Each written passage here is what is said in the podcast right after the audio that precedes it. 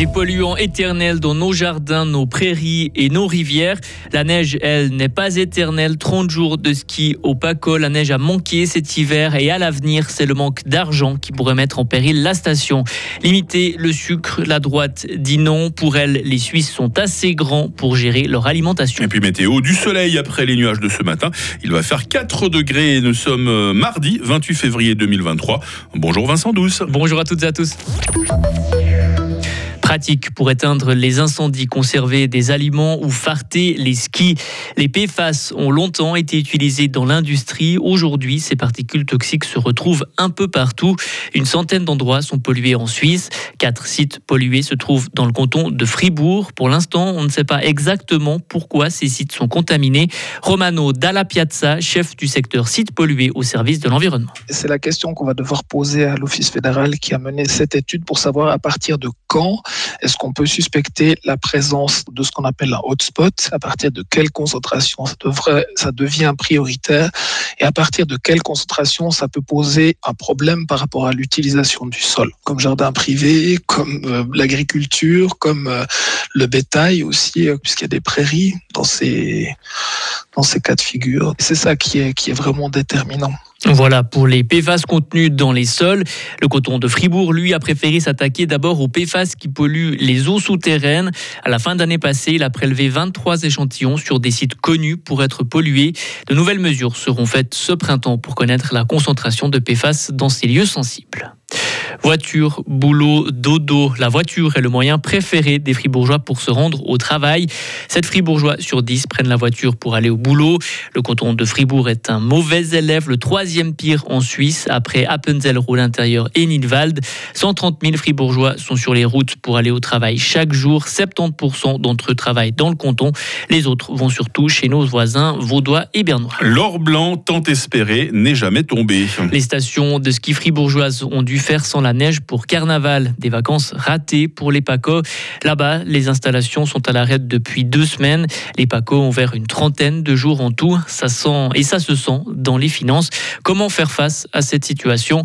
Lionel Verlen, président du conseil d'administration du Monte Pente de Corbetta On n'a que quelques collaborateurs qui sont engagés à l'année. Les autres euh, collaborateurs sont, des collaborateurs saisonniers ou sur appel. On a aussi établi des démarches auprès de, différentes entités pour voir si on avait des, possibilités d'aide par rapport à ces salariés là Et puis c'est des choses qui sont qui sont actuellement en cours. Donc aujourd'hui, ben voilà, les, salaires ont été ont été payés comme comme normal. Et puis nous, on va regarder pour pour la suite. Euh, y a un bilan financier aussi de cette, cet exercice et puis voir euh, ce qui viendra de la suite euh, de la station.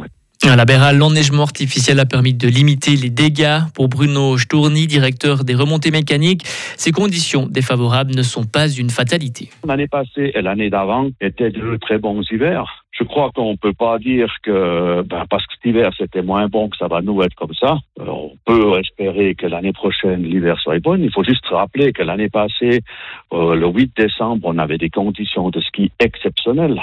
Donc euh, voilà, effectivement, cet hiver c'était moins bon, mais on peut toujours espérer que l'hiver prochain on ait nouveau euh, de la neige correctement.